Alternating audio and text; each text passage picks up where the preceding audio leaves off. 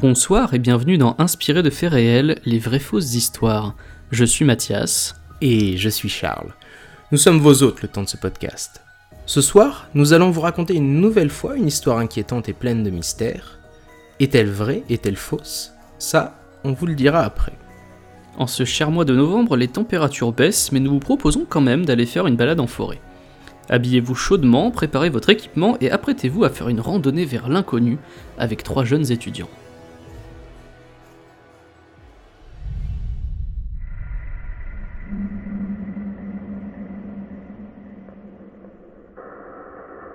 Nous sommes au mois d'octobre de l'année 1997. Donna, Mike et Dan profitent de l'été indien pour partir en balade en forêt. Équipés d'une carte, d'une boussole, d'une tente et de quelques affaires, les trois amis sèchent les cours du vendredi pour se rallonger le week-end. Si Dan est habitué à faire du camping, Donna et Mike sont novices en la matière. Les trois amis s'étaient rencontrés en faculté de biologie, un mois plus tôt. Donna et Mike sont de jeunes citadins, mais Dan a passé la plus grande partie de son enfance à la campagne. L'idée d'un long week-end en forêt le mettait en joie, mais il appréhendait également. Donna et Mike n'étaient pas habitués à ce genre de randonnée. Il allait devoir veiller sur eux bien plus que d'habitude. Cette responsabilité le faisait se sentir plus adulte. La forêt, située à 23 km du campus, n'était accessible qu'en voiture. Dan était le seul à avoir son permis et ce fut donc lui qui conduisit jusqu'à la lisière. Après une brève vérification des équipements, ils emportèrent le contenu du coffre qu'ils répartirent dans leurs trois sacs. La voiture fermée et la boussole en main, les trois amis s'enfoncèrent dans les bois, avec comme seul objectif de trouver un coin tranquille pour faire un feu et s'éloigner un temps de la vie d'étudiant. Les premières heures de marche se passèrent sans encombre. Le sentier n'était pas toujours très visible au sol, mais ils ne s'en inquiétaient pas. Ils avaient marché en ligne droite depuis qu'ils avaient quitté la voiture. La boussole et la carte indiquaient un coin dégagé vers l'est, et c'est dans cette direction que les trois étudiants se dirigeaient. Vers 14 heures, ils décidèrent de faire une pause. Les conditions météorologiques de la forêt, à la fois humides et fraîches, leur avaient ouvert l'appétit. Ils repartirent aussitôt la collation finie et continuèrent leur route vers la clairière convoitée. Celle-ci se trouvait presque au centre de la forêt. Ils avaient donc l'assurance d'y être au calme pour la journée de samedi, et cette perspective les motivait à continuer la route, malgré la fatigue provoquée par les 6h30 de marche. À 19h, victoire. Le soleil laissait entrevoir quelques rayons qui filtraient à travers les arbres, une vision idyllique depuis cette petite clairière, qui paraissait pourtant bien plus étroite que ce qu'indiquait la carte. Peu importe, ils avaient traversé la rivière comme prévu, et la carte et la boussole ne pouvaient pas mentir. Ils étaient bien arrivés à destination. Ils allaient y passer la nuit, la journée de samedi puis la nuit suivante, avant de repartir dimanche en milieu de journée. Dan fit un feu pour cuire la viande sous vide achetée la veille. Le soleil se couchait lentement. Un seul détail les interpella, la forêt était incroyablement calme. Pas un bruit de criquet, de grillons, de hibou, de rivière qui s'écoule, rien. Le silence total en dehors du feu qui finissait de crépiter après le repas. Dan, Mike et Donna étaient venus pour profiter du silence et ils étaient servis. Le lendemain matin, Donna fut réveillée très tôt, alors que le soleil n'était pas encore levé. Des bruits de pas et de cailloux que l'on pose sur le sol l'avaient alertée. Mike et Dan avaient l'air de dormir profondément. Elle décida de prendre la lampe torche pour voir si elle n'avait pas rêvé, et ce qu'elle découvrit la perturba. Elle ne vit personne, mais des pierres avaient en effet été empilées près de la tente. En fait, ce sont trois petits tas de cailloux qui étaient disposés de manière à entourer leur emplacement. Sans faire grand cas de sa découverte, elle réveilla Dan et Mike une fois le soleil levé. Mais quelque chose n'allait pas. Une brume avait envahi la clairière et la température avait chuté dans la nuit. C'est normal que les températures baissent en octobre. Ça va se réchauffer dans la journée, expliquait Mike d'un ton rassurant. En effet, la brume et la température étaient explicables par le climat de la forêt, mais cela n'empêchait pas que la situation était moins agréable que prévu. Pour être plus efficace, ils décidèrent de partir chacun de leur côté pour ramasser du bois sec pour le feu et quelques fruits sauvages. La seule consigne était de rester à portée de voix. Dan revint le premier avec du bois, attendit quelques minutes pour voir Mike revenir, quant à lui, avec quelques fruits. Donna? s'écria Dan. Celle-ci ne répondit pas. Donna continua Mike. Toujours pas de réponse. Les deux jeunes hommes décidèrent d'aller à sa rencontre, mais à peine entamirent-ils leur chemin que Donna sortit du bois. Tu nous as fait peur, s'exclama Dan. Bah pourquoi j'étais juste là, sur le retour? répondit Donna. Les trois étudiants passèrent le reste de la journée autour du campement à se raconter des histoires, parler de leur premier cours de fac, manger et étudier la carte pour anticiper le chemin du retour. La nuit semblait tomber plus tôt et à 18h30, les derniers rayons d'un soleil quasi absent de la journée se reflétaient dans la brume qui n'avait pas encore complètement disparu. Alors qu'il veillait plus tard que la nuit dernière, Dan entendit quelques bruits qu'il estimait venir d'une soixantaine de mètres au nord du campement. Est-ce qu'on devrait aller voir demanda Donna. Certainement pas, s'alarma Mike. Ça doit être un animal, et je n'ai pas envie de me retrouver nez à nez avec un sanglier, ni même avec un cerf. Un animal ne ferait pas ce bruit-là, ou pas autant de bruit, puis nous n'avons rien croisé depuis que nous sommes partis de la voiture, rétorqua Dan. Je n'ai pas envie de passer la nuit avec quelque chose que je ne connais pas près de moi, allons voir. Mike resta près du camp, tandis que Donna et Dan allaient à la rencontre des bruits. Ceci était étrange, comme si on faisait s'entrechoquer des galets et qu'on les jetait au sol. Alors qu'ils se rapprochaient de l'origine des bruits, Donna avoua à Dan qu'elle avait trouvé des pierres empilées autour de la tente le matin même, mais qu'elle n'en avait pas parlé. Elle n'était pas sûre de savoir si celles-ci étaient là avant leur arrivée, et n'était pas non plus sûre que les bruits de pas puissent venir d'un rêve. Cette nouvelle fit frémir Dan, qui ne lui en voulait pas de n'avoir rien dit. Lui-même avait remarqué des marques et symboles gravés sur certains troncs d'arbres et n'en avait pas fait mention. L'épaisseur de la forêt les empêchait de déterminer clairement la source du bruit. Et tandis qu'ils avançaient, ils entendirent Mike hurler. Les cris étaient ininterrompus. Donna et Dan abandonnèrent immédiatement leurs recherches et coururent en direction du camp. Dan trébucha sur une racine et tomba, mais se releva. L'adrénaline l'empêchait de ressentir la douleur de l'entorse qu'il venait de se faire à la cheville droite.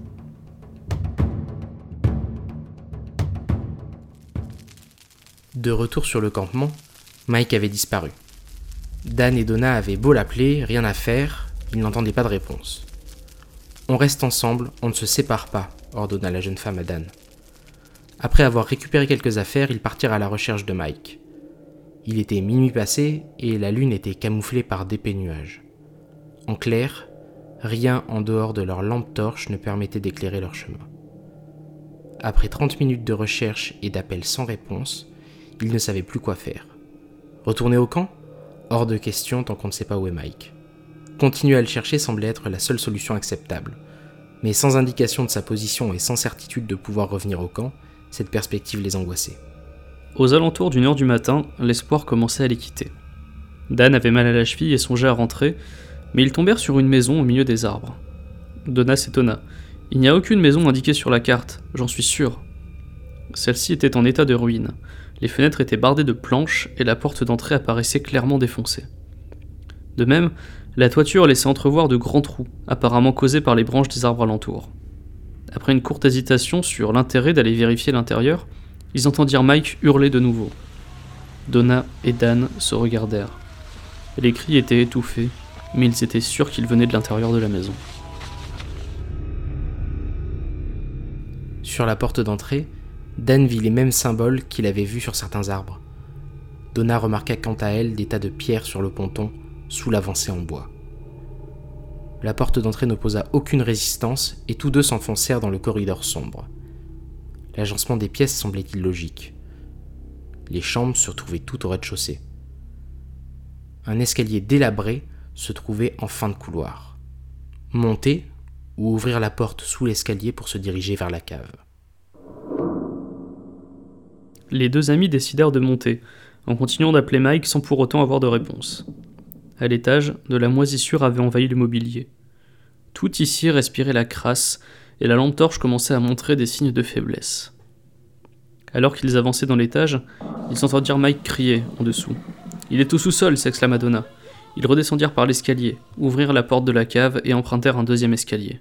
La cheville de Dan commençait à le faire terriblement souffrir. L'odeur de renfermé était difficilement soutenable une fois arrivé en bas. La cave était escarpée et tout ce qui se trouvait au sol difficilement visible.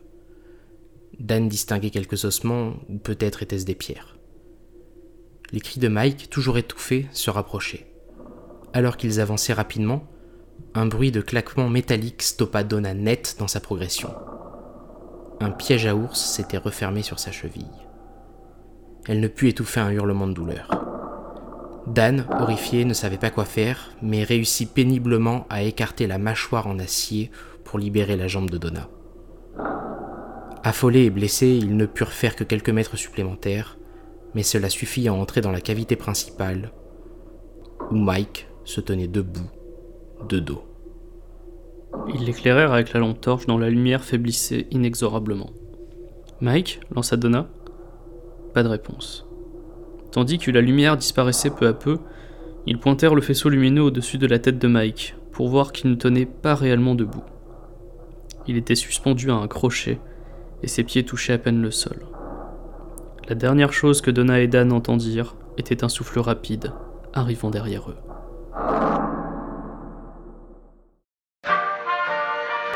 Alors, cette histoire est-elle vraie? Je vous rassure, elle ne l'est pas du tout. Il s'agit d'une fiction que nous vous avons concoctée. Si cela vous rappelle vaguement quelque chose, c'est parce que nous nous sommes inspirés du film Blair Witch Project, ou Projet Blair Witch en français, pour écrire cette histoire. Le film, sorti en France en juillet 1999, était marketé d'une drôle de manière. Il était vendu comme une cassette d'étudiants en cinéma que l'on aurait retrouvée et éditée pour la diffuser en cinéma. Les trois étudiants partaient en quête d'informations sur la sorcière de Blair, mais le voyage ne se passa pas comme prévu. En s'enfonçant dans la forêt, ils perdirent rapidement leur repère et se retrouvèrent attaqués la nuit par des êtres dont on ne connaît pas bien la nature. Si ce film a marqué notre époque et le cinéma d'horreur, c'est parce qu'il s'agit d'un des premiers films grand public réalisés en found footage. C'est une méthode qui consiste à prendre le point de vue d'une caméra, souvent amateur, euh, et de jouer sur la prétendue découverte des rushs vidéo. Pour autant, le projet Blair Witch est-il inspiré de faits réels? Eh bien non, mais il a utilisé bon nombre de techniques pour nous le faire croire, et a usé de techniques à l'époque novatrices. De fausses rumeurs sur le film et le tournage ont été diffusés sur internet au moment de sa sortie en 1999, et on vous parle de cela tout de suite.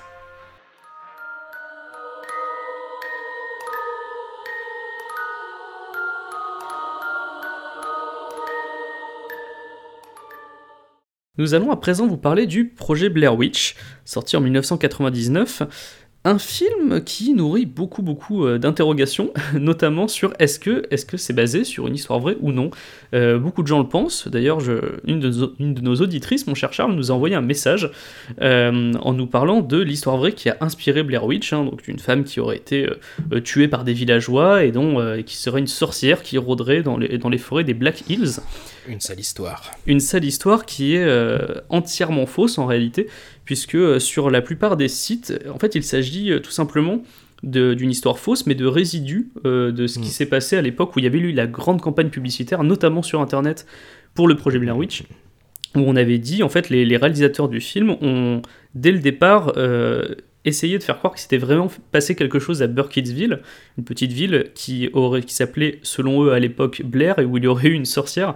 En fait, euh, on vous rassure tout de suite, hein, donc il ne s'est jamais rien passé à Burkittsville, soyons clairs là-dessus. Et d'ailleurs, les forêts de Black Hills, la forêt de Black Hills qui est censée être à côté de Burkittsville, n'est pas du tout située à côté de Burkittsville. Hein. Euh, pour tourner le film, il a fallu euh, aller tourner, à, je crois, plusieurs heures de route, si je me souviens bien. Ils ont même menti là-dessus À l'écart de Burkittsville. On n'est pas du tout dans la forêt autour de Burkittsville, tout simplement parce qu'il n'y a pas de forêt aussi grande à côté de Burkittsville. Donc tous les endroits qu'on voit dans le film, Coffin Rock, etc., tout ça, ça n'apparaît, euh, ce n'est pas à Burkittsville même. Les seuls endroits à Burkittsville, c'est bah, les plans sur la ville et les plans dans le cimetière qu'on voit dans le projet hmm. Blair Witch, qui est donc 100% une fiction. Hein. Il n'y a pas eu de, de sorcière, euh, de sorcière à Burkittsville, rappelons-le. Et exactement, et c'est le, comme tu disais, c'est la campagne marketing qui a fait croire à ça et qui a euh, en fait utilisé, comme on vous le disait juste avant, des, des techniques qui à l'époque était vraiment novatrice. Aujourd'hui, c'est un truc qui nous paraît assez normal, mais il faut se rappeler en 99 ce que c'était le web. Et, euh, ce qu'a fait du coup euh, donc un des réalisateurs, Eduardo Sanchez, qui a euh, créé un faux site. Il a, créé un faux site internet sur lequel il a propagé des rumeurs faisant état d'une sorcière. Et ce site est devenu une espèce de, source en fait de, de ce mythe urbain qui, des années encore, en fait, a, réussi à tromper euh, certaines personnes, hein, puisqu'il y, a, des personnes qui croient encore que le projet de Blair Witch est un documentaire. Or, ça n'en est absolument pas un. Et euh, que c'est sont uniquement euh, de ce qu'on pourrait appeler des effets de réel d'une campagne marketing qui a été très bien huilée et qui a en partie occulter aussi euh, certains, euh, certaines qualités du film, on pourrait dire, même si on reviendra là-dessus après, euh, et notamment son, côté fan footage, donc du coup le, le, principe de rush qu'on aurait retrouvé et qu'on aurait légèrement monté. Ça, ça faisait partie du marketing aussi, le parler du montage. Il disait que c'était une société qui avait retrouvé les, les rushs en question et que cette société n'avait fait qu'un très faible editing pour la sortie en salle. Or, ne serait-ce que ça, les personnes qui, ont, vu le film, euh, l'editing est, plutôt costaud en fait. Hein. Euh, il y a beaucoup de montage, euh, ça, devient très rapidement assez rythmé. Il, existe une, version un peu moins éditée qui, a fait qui a fait partie du processus justement de, communication, toute la com qui est autour du film, mm-hmm. qui était passée à l'époque sur Sci-Fi Channel, donc qui est aujourd'hui Sci-Fi, mais qui à l'époque n'était pas aussi, on va dire, classe que le Sci-Fi aujourd'hui. C'était vraiment une chaîne un peu plus nerd à l'époque. Et euh, en fait, ils avaient diffusé un truc, je crois que ça s'appelait les Blair Witch Tapes, où en fait, ils faisaient hmm. vraiment passer ça pour un documentaire, justement, pour lancer, pour amorcer le, la sortie du ah. film en salle. Hmm, hmm, et donc, beaucoup de gens s'étaient fait aussi avoir par rapport à ça, en plus de tout ce qui s'est passé sur Internet. Donc la campagne était vraiment hyper hyper bien huilée et ça datait d'avant. Il y avait eu un court métrage qui avait été réalisé par les deux, euh, par les deux réalisateurs du projet Blair Witch où justement ils jouaient encore une fois sur cette notion de est-ce que c'est un documentaire, est-ce que c'est vrai?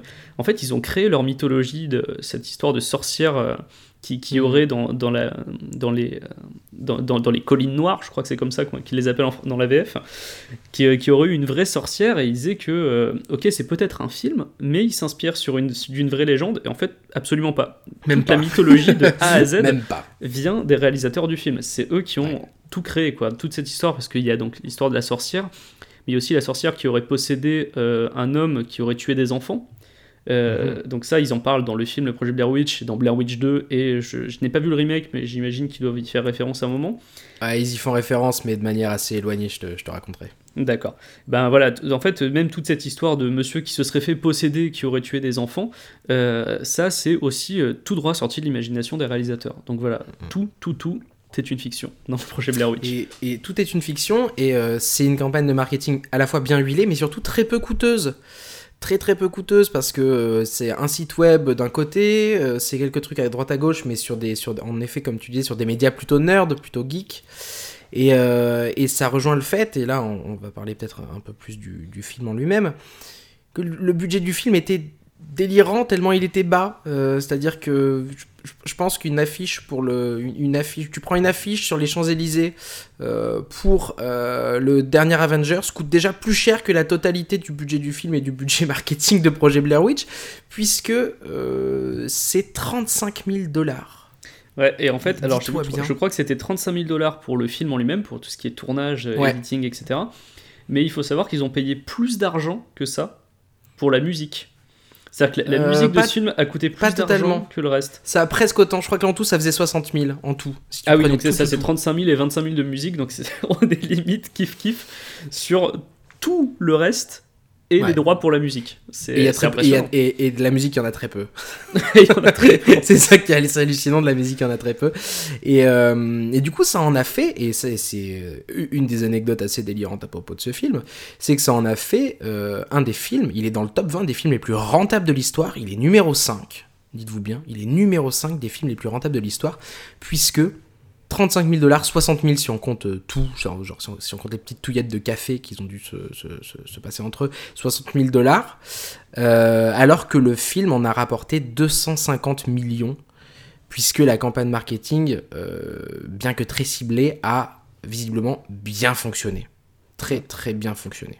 Tellement bien que ce soit en France ou aux États-Unis. Hein. D'ailleurs, je, reviens sur, le budget Kirikiki, ça s'explique aussi en partie par le fait que les trois acteurs qu'on voit dans le film ont tourné la majorité des scènes entre eux.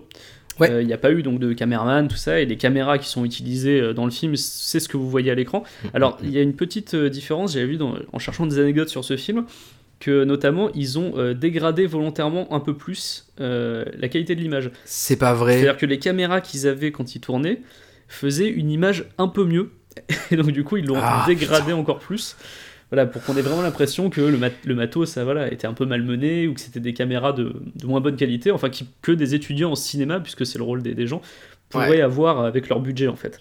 et d'ailleurs, il y a une caméra qui a été empruntée et qu'ils ont rendu. Donc, ils n'ont même pas payé la caméra. C'est-à-dire que c'était une location pour la caméra. Ils l'ont empruntée. C'est fou. Ah, c'est ouf, euh, parce que j'avais mis dans mes notes que euh, la qualité d'image est, pas seulement mauvaise, euh, enfin c'est pas seulement des caméras amateurs, la qualité d'image est dégueulasse. Elle est vraiment dégueulasse. Genre même une caméra amateur à l'époque, je pense que ça filmait pas pas aussi mal. Et ils ont concentré aussi énormément le, le, tournage puisque le film, alors le film est court, hein, il fait entre 1h10 et 1h20. Euh, mais euh, ils l'ont fait en 8 jours. Ouais, seulement 8 jours. Ils l'ont tourné en 8 jours. Ce qui est quand même assez délirant. Euh, et y a, après, il y a plein de petites, de petites anecdotes assez croustillantes hein, sur le film. Sur, sur le tournage, tu veux dire? Ouais, ouais, Justement, le, tournage n'a pas été de, de, tout repos pour les trois pauvres acteurs. notamment parce que j'avais lu ça, la, la production du film, enfin les, les deux réals et, et, les gens qui étaient derrière eux pour mettre l'argent, euh, on fait exprès de leur donner de moins en moins de nourriture au fur et à mesure des jours de tournage, histoire qu'ils soient plus tendus et qu'il y ait des scènes un petit peu voilà de, clash en mode limite télé-réalité.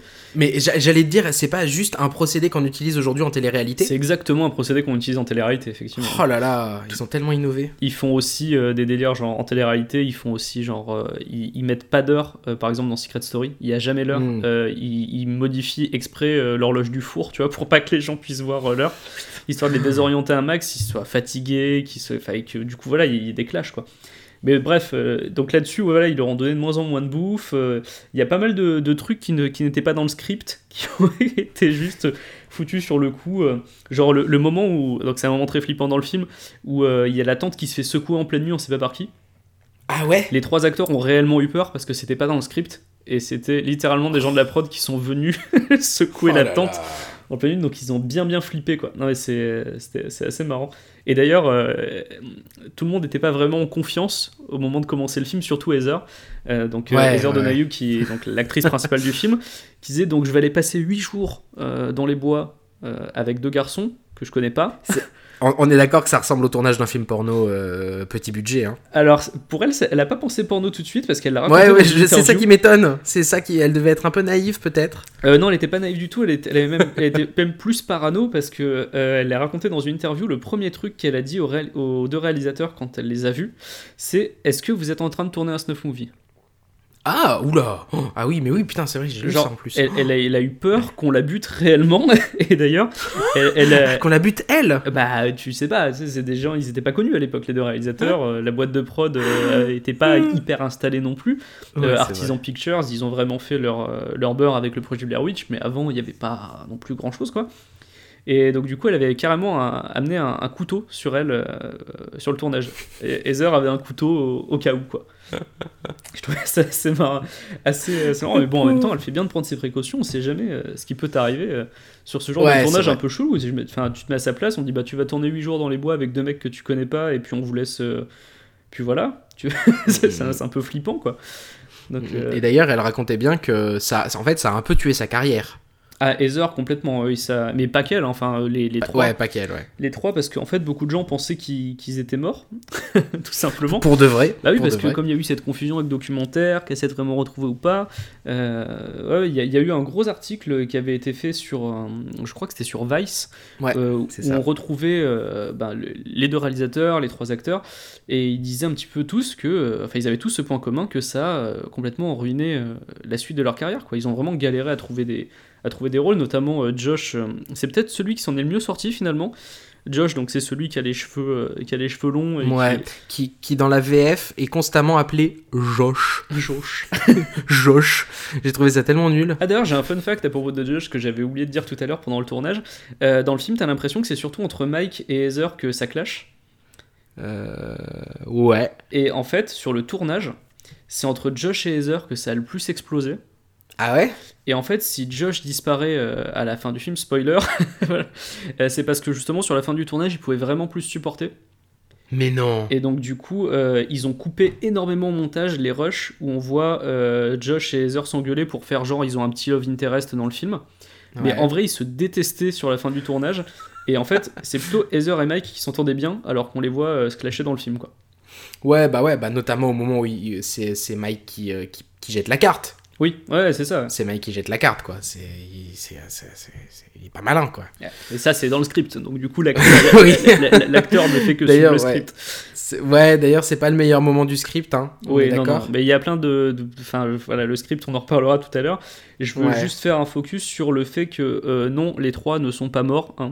Donc, c'est- voilà, non, mais il faut bien le rappeler. on en plusieurs parlerait fois. pas en rigolant, sinon. Au cas où, voilà, non, non, euh, c'était un tournage, hein, donc c'est-à-dire qu'ils avaient des, euh, ils étaient quand même en relation avec la, même s'ils tournaient eux-mêmes et qu'ils étaient en pleine forêt, ils avaient, ils étaient quand même en relation par talkie avec la prod, euh, Mm, mm. et Et ils avaient un GPS. ils avaient un GPS et ils avaient aussi euh, des safe words, enfin, tu sais comme quand tu fais du, Ouais. du GSM, ils- Bulldozer. voilà, ils- s'ils disaient bulldozer, c'est que euh, le, ils redevenaient eux-mêmes, quoi, qu'ils sortaient du personnage, que allez, c'est la pause, on arrête un petit peu tout ça. Comme, comme dans le BDSM, c'est drôle, hein. C'est ça. Et entre eux, quand ils allaient trop loin, c'était taco. Ils se disaient taco. Taco. pour le- Trop bien. Et un, un jour, ils ont dit bulldozer. Donc il faut se rappeler Ouais. que le tournage durait que 8 jours. hein. donc ça va te montrer le professionnalisme de cette équipe de production. Euh, un soir, ils ont fait bulldozer parce qu'ils voulaient rentrer. Enfin, ils voulaient aller à l'hôtel, euh, enfin dormir, ou je sais pas quoi. Enfin, tu vois, genre euh, arrêter le tournage. ouais, ouais. Je crois qu'ils avaient faim ou un truc comme ça. C'est non, ça, sauf qu'en fait la production était au resto et n'a pas entendu euh, le téléphone sonner. du coup ils se sont retrouvés dans Ah, les, les trop. tout seuls, tous les trois, aérés, donc les trois acteurs. Et bon, heureusement ça s'est bien terminé, ils sont tombés sur une maison dans les bois, mais pas celle de la sorcière de Blair, sur une maison assez normale. Et euh, ils ont toqué et c'était une vieille dame qui était assez sympa, elle leur a fait un chocolat chaud, ils ont pu contacter la prod et, et voilà, ça s'est bien passé. Mais Ouais. donc du coup voilà, ils, ils- ils n'ont pas vécu non plus un méga enfer sur le tournage. L'enfer c'était Mm. plutôt après, voilà, pour retrouver Ouais. des rôles et pour construire une carrière. C'est vrai qu'ils ont pas vécu un, vrai enfer sur le tournage, mais j'étais quand même assez étonné en, bossant sur le truc là, parce que euh, ils marketent le côté inspiré de réels, qui donc, comme on le rappelle, est faux, il n'y a pas de. Voilà.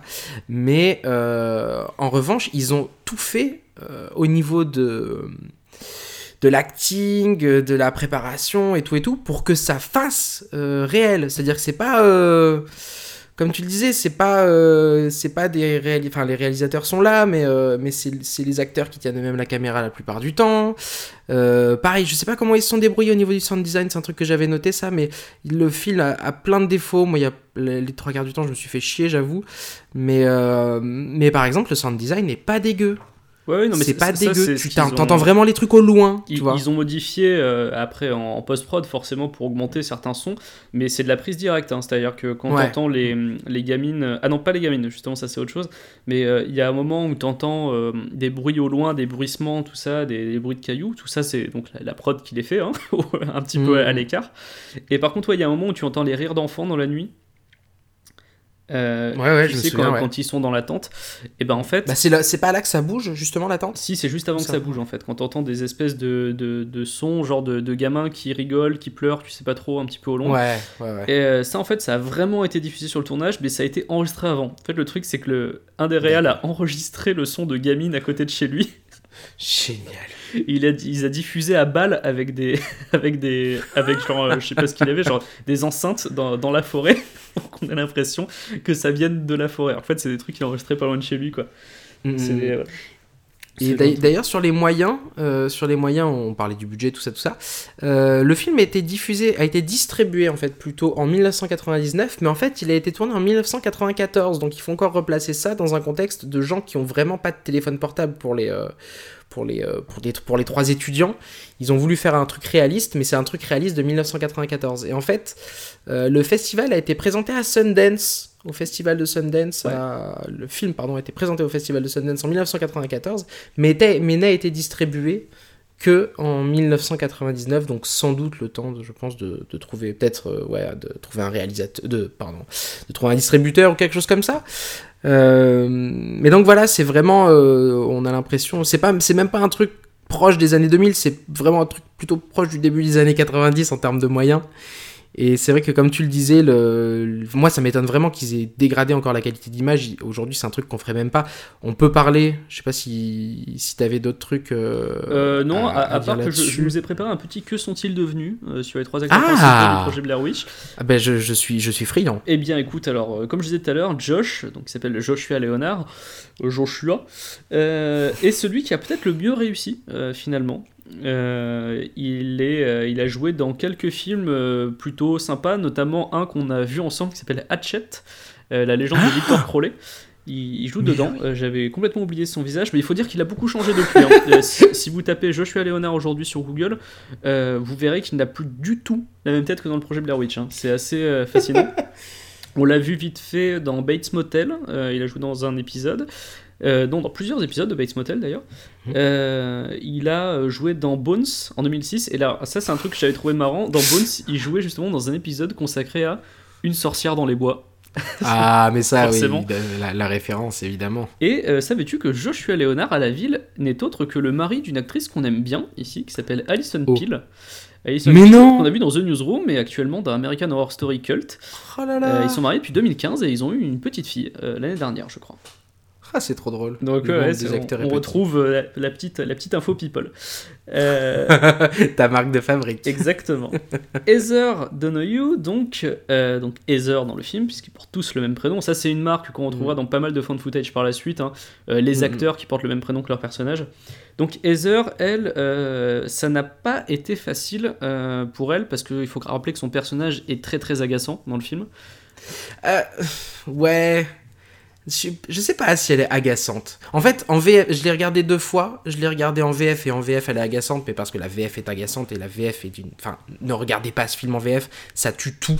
C'est-à-dire que le, le- déjà le film n'est pas ultra flippant, mais alors euh, si vous le regardez en VF, vous, vous rigolez quoi. C'est pas la peine. Ah non, c'est vraiment nul. Euh, Petite info d'ailleurs, le film est dispo en multilangue sur Netflix pour ceux qui sont abonnés. C'est comme ça que je l'ai vu. Donc euh, voilà.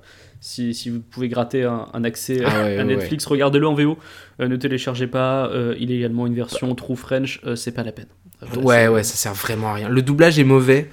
Mais enfin, le doublage est mauvais, c'est pas tant que le doublage est mauvais, c'est que quand tu fais du fan footage, ben. euh, T'as les conditions réelles, quoi, même de prise de qualité son, et du coup, là, t'as une prise de qualité son des voix qui est, qui est juste en décalage avec le reste, quoi. C'est super bizarre. Et, euh, et ouais, donc du coup, je sais pas si elle est vraiment agaçante. Parce que la- dans la VF, je l'ai trouvée agaçante, mais j'ai estimé que c'était la VF. Dans la VO, en revanche, euh, je trouve. Je je suis pas. euh, elle est agaçante, mais par moment, mais tout le monde dans le film à un moment donné est agaçant, tu vois. Euh, ouais, mais alors elle, en fait, c'est plutôt dès le début du film. C'est son personnage en, en lui-même qui est euh, euh, hyper à fond sur le succès. Il faut vraiment réussir les Ouais. trucs à, fond, euh, quitte à écraser Elle un peu les autres. Voilà, elle est très ambitieuse. Et je pense que c'est un trait qui a beaucoup agacé certaines personnes. Alors après, je pense qu'il y a une part de sexisme aussi là-dedans. Si ça avait été un personnage masculin très ambitieux, Ouais. on suis peut-être pas eu ouais. euh, ce côté-là. Mais en tout cas, euh, le personnage a été plutôt mal vu à la sortie du film. Euh, notamment, euh, même si elle est un petit peu humanisée par la fameuse scène culte du film où on la voit euh, avec la Mm. caméra en bas, où elle s'excuse pour tout ce qu'elle a fait, beaucoup jugent, beaucoup de spectateurs ont effectivement jugé que c'était sa faute, tout ce bordel dans le film, la faute de ce personnage-là. Oh, Donc, c'est abusé coup- de dire ça. Oui, c'est abusé, mais malheureusement, tu sais, les gens, hashtag les gens, ça. euh, et malheureusement pour l'actrice, euh, comme c'est comme c'est le cas pour beaucoup d'acteurs, notamment les acteurs de Plus belle la vie, les, les gens n'ont pas fait la différence entre elle et son personnage. Donc, du coup, elle a Mais parce été, que dans euh, Plus belle la vie, il y a pas de différence. non mais c'est abusé. Je, je te conseille de, de regarder des gens, des acteurs de Plus belle la vie qui ont fait des interviews où les gens ne font pas la différence avec le personnage. Genre, Ouais. les gens, oui, bah on m'appelle Samia dans la rue, mais c'est mon personnage en fait, donc Ah, c'est pas mon nom quoi. C'est Fabienne Cara qui dit ça. c'est- Non, c'est assez euh, assez flippant. Euh, voilà, Laetitia Milo que tout le monde appelle Mélanie dans la rue parce que pourquoi pas. Ah, Donc voilà, non, là par contre, euh, c'est des gens qui, euh, qui ne l'apprécient pas, donc forcément c'est parti pas mal en vrille. Euh, Heather a été victime de harcèlement, de menaces de mort. Euh, donc ça c'est pour la partie pas cool. Euh, la partie ça, c'est les gens qui croyaient vraiment que ça s'était passé voilà, c'est ça, c'est- ça, quoi le Ça délire c'est des gens qui ne croyaient pas que ça s'était passé, mais qui faisaient toujours pas la différence quand même entre elle et son personnage. C'est bizarre. C'est ça. C'est-à-dire, ok, alors en fait t'es pas vraiment morte, mais c'est quand même ta faute. Et donc du coup je te menace de mort. Ça n'a pas vraiment de sens, mais bon, c'est, ce sont les haters des, des internets et Ouais, les haters de l'époque. hein. Euh, elle a également euh, eu des trucs, et c'était assez, euh, assez flippant ça, mais je pense que les gens pensaient pas forcément à mal. Des connaissances éloignées ont envoyé des cartes de condoléances à sa mère. Ah oui, oui, oui, ben non, là il pensait pas à mal, c'est que le marketing du film avait tellement bien fonctionné et elle a vraiment, entre guillemets, disparu évidemment, mais pendant plusieurs jours. Euh, ils avaient pas trop donné de nouvelles à leurs proches, il y avait un délire comme ça. Euh, la disparition était mise en scène même au niveau de la famille, même si la famille savait qu'ils allaient faire un film et tout et tout. Euh, la mise en scène était assez bien montée pour que, pour que, oui, en effet, les parents, et notamment de Heather, c'est vrai, reçoivent des lettres de condoléances. C'est triste, hein c'est, Ouais. c'est, c'est pourtant ce qui s'est passé. Et, Mhm. euh, et malheureusement, euh, voilà, il n'y a pas que des proches de la famille qui l'ont pensé morte, ou alors le, le, le rôle a été tellement marquant que c'était compliqué, je pense, pour des producteurs, peut-être de l'imaginer dans d'autres rôles. Donc forcément, Ouais. elle, elle dit, euh, dans, le, c'est dans, dans l'interview pour Vice qu'elle disait ça, que pour elle, Blair Witch, c'était euh, comme, un, comme un tatouage sur le visage ou une tumeur, c'est la citation qu'elle dit. C'est un truc avec lequel tu, tu dois vivre euh, et qui ouais. t'handicape euh, un petit peu dans, dans ta vie de tous les jours. La seule petite différence que je fais entre les deux, c'est que le, tout- le tatouage sur le visage, en principe, on l'a voulu. Quoique, Ce qui est rarement le cas de la tumeur. ça, ça dépend des gens, tu sais pas. Hein, peut- Peut-être que des gens qui se font faire des tatouages ivres se disent Ah, en fait, c'est Ah pas une oui, bonne idée. En tout cas, Heather s'est accroché pendant une petite dizaine d'années, c'est-à-dire que voilà, son dernier rôle remonte à, à, 2000 à 2008. C'était dans un film qui s'appelle The Morgue, c'est un direct ou DVD un peu fauché, euh, euh, pas vraiment euh, intéressant. Et Mm. elle a totalement changé de carrière. Aujourd'hui, elle n'est plus du tout actrice. Elle est cultivatrice de marijuana médicinale à Nevada City en Californie, donc elle est plus du tout dans l'acting. Elle cultive de la marijuana Ouais. médicinale. C'est pas, une, c'est pas une mauvaise idée non plus. Hein. Bah écoute, euh, c'est pas mal. Je pense que ça, ça a suivi la légalisation. Elle s'est dit tiens, je vais ouvrir mon business. Oui. Puis, du coup, euh, c'est ce qu'elle fait aujourd'hui et ça a l'air de plutôt pas trop mal se passer. C'est de la weed dans la, flo- dans la forêt de Blair. Et ce serait super bien si elle le marketait comme ça. Je pense qu'il y a des gens qui l'achèteraient. hein. ouais, c'est vrai. Euh, et donc le troisième, du coup, les. Euh, oui, Michael C. Williams, dit Mike, euh, qui lui euh, est plutôt est aussi cool que son personnage au début du film en fait, hein, finalement. Ah, C'est-à-dire que c'est un mec qui continue à avoir quelques rôles de temps en temps, euh, mais euh, qui euh, voilà, se- a l'air de suivre plutôt ses envies, c'est-à-dire qu'il fait souvent des conventions d'horreur, mais pas souvent des films. tu vois, c'est... d'accord. Donc lui, il est plutôt dans la consommation de la weed de Heather. non, en fait, c'est ça non, parce qu'il a un vrai métier à côté. En fait, Ah, euh, il est surtout le gérant d'un théâtre à Hawthorne dans l'État de New York. Donc, euh, Ah, donc voilà, lui, métier, il gère son, voilà, il a son truc. Et de temps en temps, euh, il fait des apparitions dans des films. C'est ce qu'il a fait en, en 2006 euh, dans Altered. C'était un film d'horreur sur des aliens dans la forêt encore. Et c'était réalisé par Eduardo Sanchez, euh, qui est un des deux réalisateurs Ah. du projet Blair Witch. En fait, euh, on voit le truc, hein, le réal a dû se dire, eh tiens, euh, ça fait longtemps, et si, si on faisait un film ensemble, et le mec a fait, oh bah écoute, j'ai une maison, j'ai une, j'ai un théâtre, mais si tu veux, ça peut être marrant, on va retourner ensemble, quoi. Et c'est ce qu'ils ont Et fait. Tu te souviens de moi C'est moi qui t'ai mis 8 jours dans la forêt euh, sans rien à manger. tu, te- tu- tu- tu me remets? Tu, Non. tu vois? Donc voilà, c'est tout ce que j'avais à dire sur le que sont devenus les trois. hein. Donc vous voyez qu'ils sont pas du tout morts et que ça se passe plutôt pas trop mal pour eux malgré, euh, malgré l'image qui leur colle à la peau avec le projet Ouais. Witch, quoi. Mm, mm, mm. Est-ce que tu veux qu'on parle du film en lui-même? Je pense que c'est le temps là, ça y est. Ouais, on- je ouais, vois ça- que le chrono tourne, on est à 25 minutes de discussion, on est, on, on est dans l'info, on est dans l'anecdote. Est-ce qu'on rentrerait pas dans le dur du sujet là? Si, si, si. On va, on va quand même parler du film. Donc, euh, bon, on a déjà balancé quelques-uns, mais toujours, hein, comme d'hab, spoiler en avant, ça, ça va arriver. Donc voilà. toujours. Donc ouais, le film. euh, Le film, et ben déjà, euh, j'ai noté que ça commençait, et ça, je pense que ça, on peut, c'est peut-être un motif récurrent du, euh, du fan footage. Ça commence par une mise au point.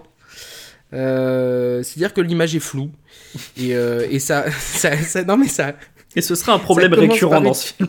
Et non, mais c'est euh, marrant parce que, euh, tu sais, c'est- pourquoi c'est flou? Pour montrer l'amateurisme. Alors que on, on est en présence d'étudiants en cinéma. Mais ils filment quand même des scènes floues, puisqu'il faut montrer l'amateurisme. Et du coup, le film commence littéralement par une. Alors, il commence par un carton, évidemment, faussement inspiré de réels ou vraiment inspiré de réels. Ces films-là commencent souvent par des cartons. euh, pour dire que voilà, il y a trois étudiants en art du spectacle qui ont disparu, mais comme ils sont en art du spectacle, c'est pas grave. Comment tu dis Euh, ça en, en art du spectacle On a l'impression que c'est des gens qui font des bolasses dans la rue avec Mais des non, mais- mais parce qu'on disait étudiant en cinéma pour la classe, mais en fait, euh, tout le monde est étudiant en art du spectacle quand on fait de, de l'art. Oui, non, Je mais- pense, non Oui, bien sûr. semble. Pas obligé de faire des Je suis, pas, je arts. suis pas très familier en fait de la catégorie. Mais euh, donc c'est en 4 tiers, euh, c'est flou, c'est fait exprès, et ça commence sur une mise au point. Donc euh, voilà, tout, tout, presque tous les films de fan footage, je crois, commencent sur une mise au point, avec quelqu'un qui regarde la caméra de près en mode ça marche, tu vois. Et après, bon, bah il y a la scène où c'est du fan footage toujours, donc ils font des trucs débiles avec la caméra, pour montrer que ce sont bien des gens normaux, c'est mal cadré exprès, tout ça, tout ça. Et, euh, et donc là, première chose, c'est que, et c'est- marrant parce que je savais pas l'anecdote que tu m'as dit tout à l'heure sur la qualité d'ima- d'image qu'ils ont eux-mêmes encore dégradé, c'est que je me suis dit que c'est- c'était vraiment dégueu quoi. Alors, c'est euh, sale comme image. Je, je pense que tu fais référence à une scène en particulier où la qualité est vraiment dégueulasse à fond. Quand ils vont interviewer la vieille dans le mobilhome au début du film. C'est pas la pire. Hein. Et parce que Je trouvais que c'était pas la Parce que pire. celle-là, pour la production, c'est la pire, et ça s'explique par le fait que euh, Josh ne savait vraiment pas se servir d'une caméra. Et que du coup, il a niqué la scène. euh, parce parce Ah, qu'il il y l'a a mal la filmé. discussion qui suit après sur la profondeur de champ. Ouais. Du coup, c'est euh, vraiment euh, Bah, du coup, ça s'est ajouté parce que justement, euh, l'acteur a mal filmé la scène. Et c'est n'importe quoi, enfin, elle est surexposée, elle est floue, enfin, il n'y a rien qui va Mais- sur cette scène. Est-ce qu'on peut mal filmer une scène sur du fan footage vraiment? Est-ce que parce, puisqu'on veut donner des effets de réel, Bah, il sait pas se servir d'une cam, il sait pas se servir d'une cam. Là, ça te sort peut-être un peu de la diégèse du film s'il n'y avait pas eu d'explication après, parce que Ouais. ce sont censés être Ouais, des vrai. étudiants donc euh, en art du spectacle qui sont qui font une interview pour un documentaire qu'ils réalisent eux-mêmes, donc ils sont censés savoir faire une image correcte pour une interview. Enfin, je veux dire, c'est ouais, ouais, c'est c'est vrai. l'image la plus simple à faire une image d'interview. hein, c'est- Ouais, c'est genre le premier truc que t'apprends euh, en ciné. donc ouais. Ouais. Ensuite, euh, donc ouais, qualité d'image. Après, il y a un truc qui m'a fait rire. euh, alors, ça fait partie des trucs que j'ai pas, qui m'ont vraiment sorti du film. Euh, c'est, euh, il y a un enchaînement d'images prétexte à un moment donné. Euh, je sais pas si tu te souviens où il y a la voix. Alors, Heather est souvent en voix off. Donc c'est là que tu vois euh, mine de rien editing et tout et tout.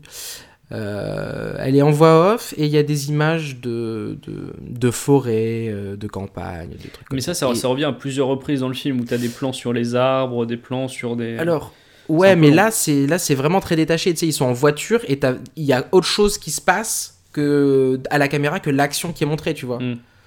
Il y, a, il y, a, il y a vraiment un décalage entre les deux et ça m'a fait penser à. euh, je me suis dit, tu sais, comme, comme faisaient les films pendant un moment, euh, ils achetaient des, euh, des, shoots, euh, des shootings de. Ah, des stock shots, des... des stock shots de documentaires animaliers ou des trucs comme ça, tu sais. un peu comme Virus Cannibal.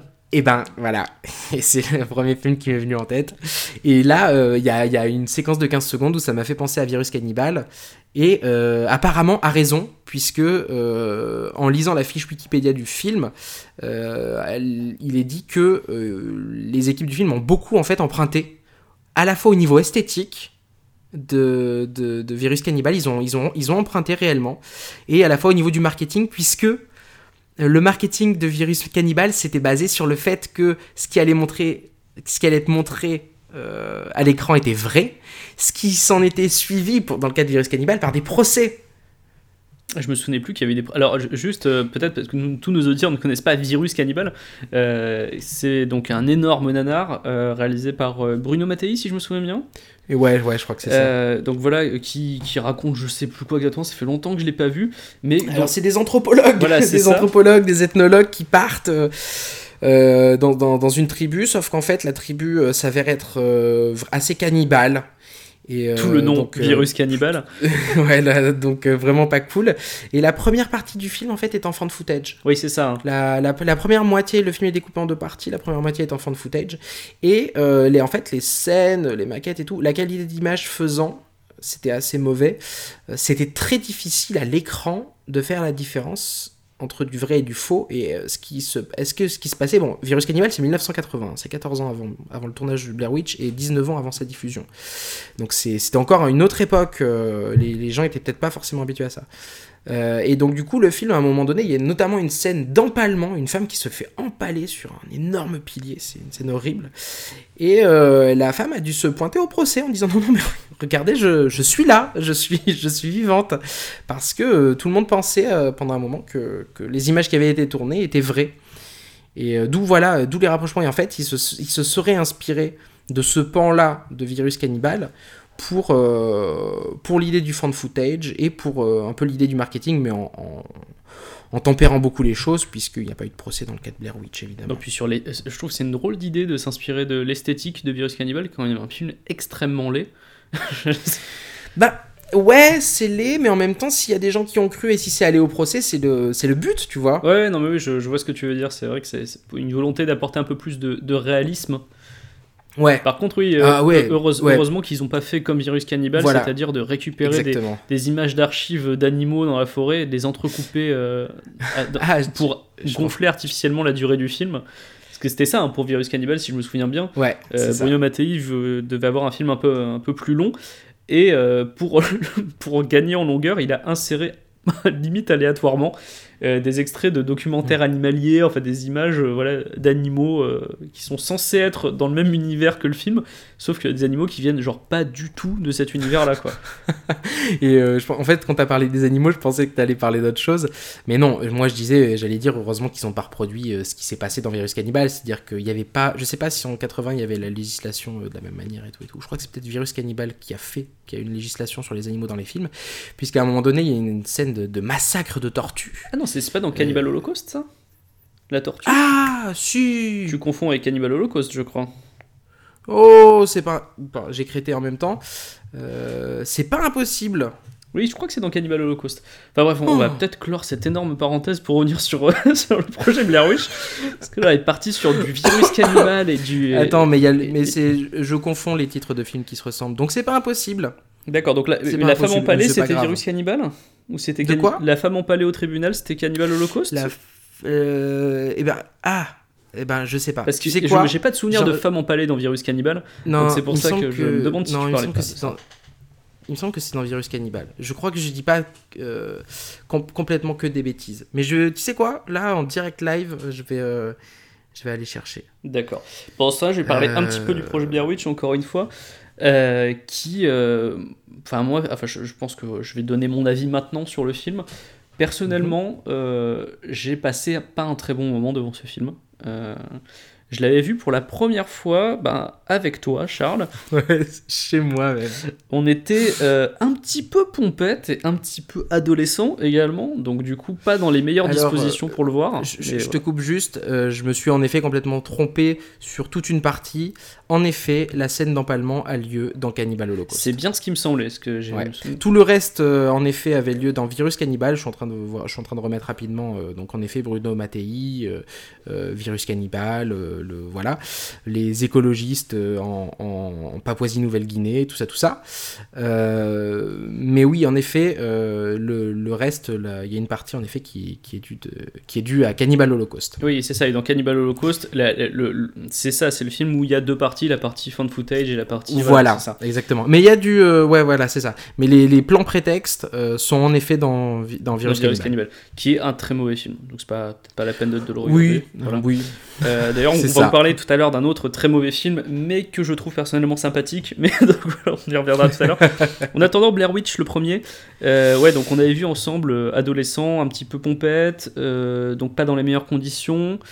Et j'en avais le souvenir d'un film très chiant, très long. Euh, Ouais. pas très long parce qu'il dure euh, 1h25, hein, mais je veux dire Ouais, euh, très euh, longué. C'est-à-dire où tu, tu- malgré sa, courte durée, tu le sentais passer, ouais. C'est ça. Et là, je l'ai revu en me disant bon, là, t'es- tu n'es pas bourré, tu es un adulte maintenant. tu vas apprendre à aimer le projet Blair Witch. Eh ben, toujours pas. Euh, parce qu'il a ce, ce gros défaut, je trouve, qui est, euh, qui est son extrême lenteur. Et alors, il y a beaucoup de gens qui n'aiment pas, par exemple, Paranormal Activity parce qu'ils disent qu'il ne se passe rien dans Paranormal Activity.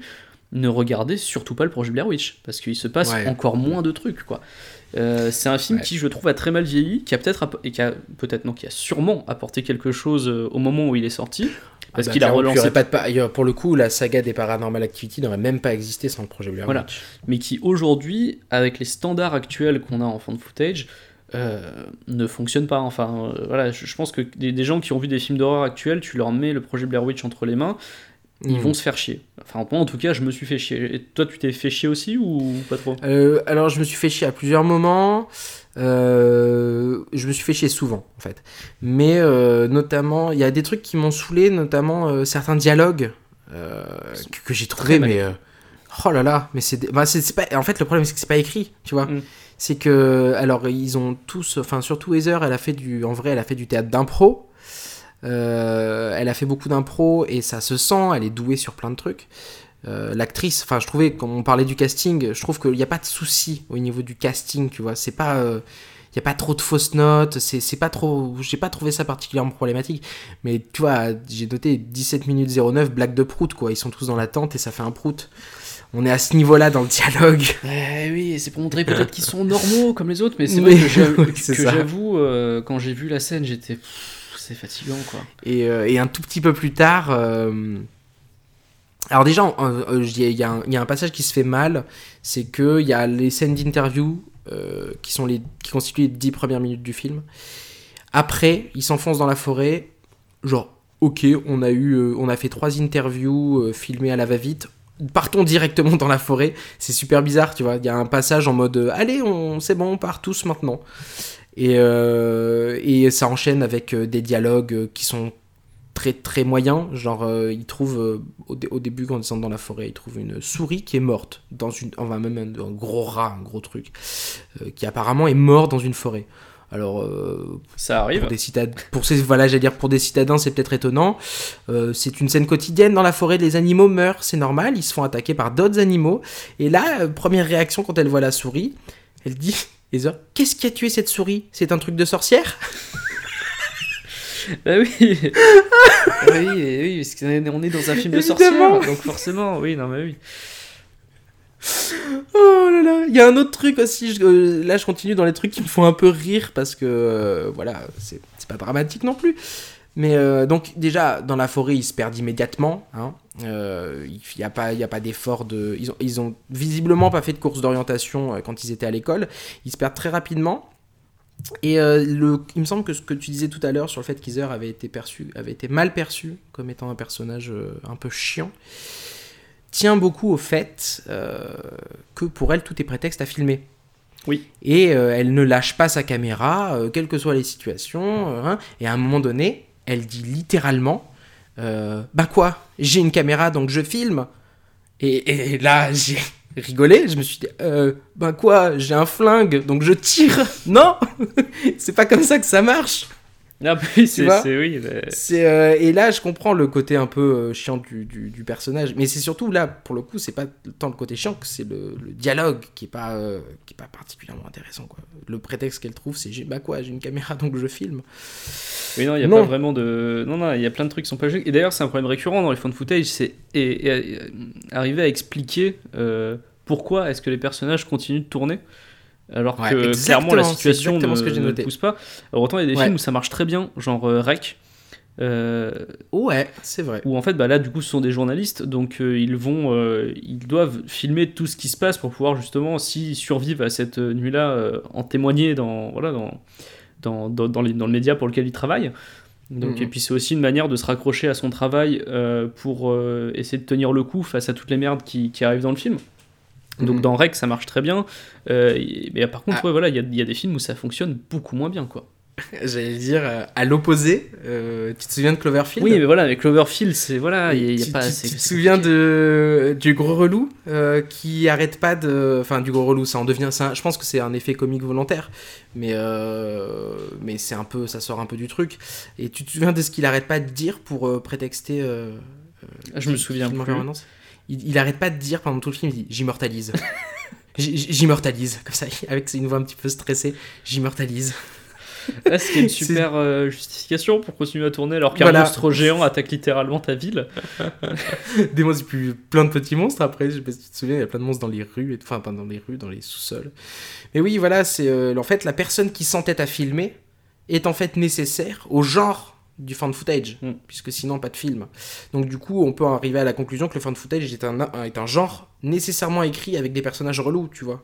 Oui, non, c'est pas faux. Sauf pour Rex, c'est vrai, t'as raison. que C'est vrai Rec, que Rex, c'était, j'y avais pas pensé, un- ça fonctionne très bien avec Rex, ouais, c'est vrai.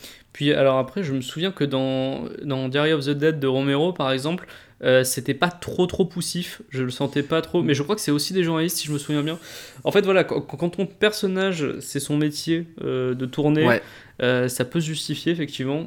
Après voilà, euh, Ouais, puis quand ouais. c'est des mecs qui font a- juste une, euh, bah, dans le cas de Cloverfield, une, une vidéo pour l'anniversaire, euh, c'est con- Ouais. compliqué quoi. C'est vrai que ça part comme ça.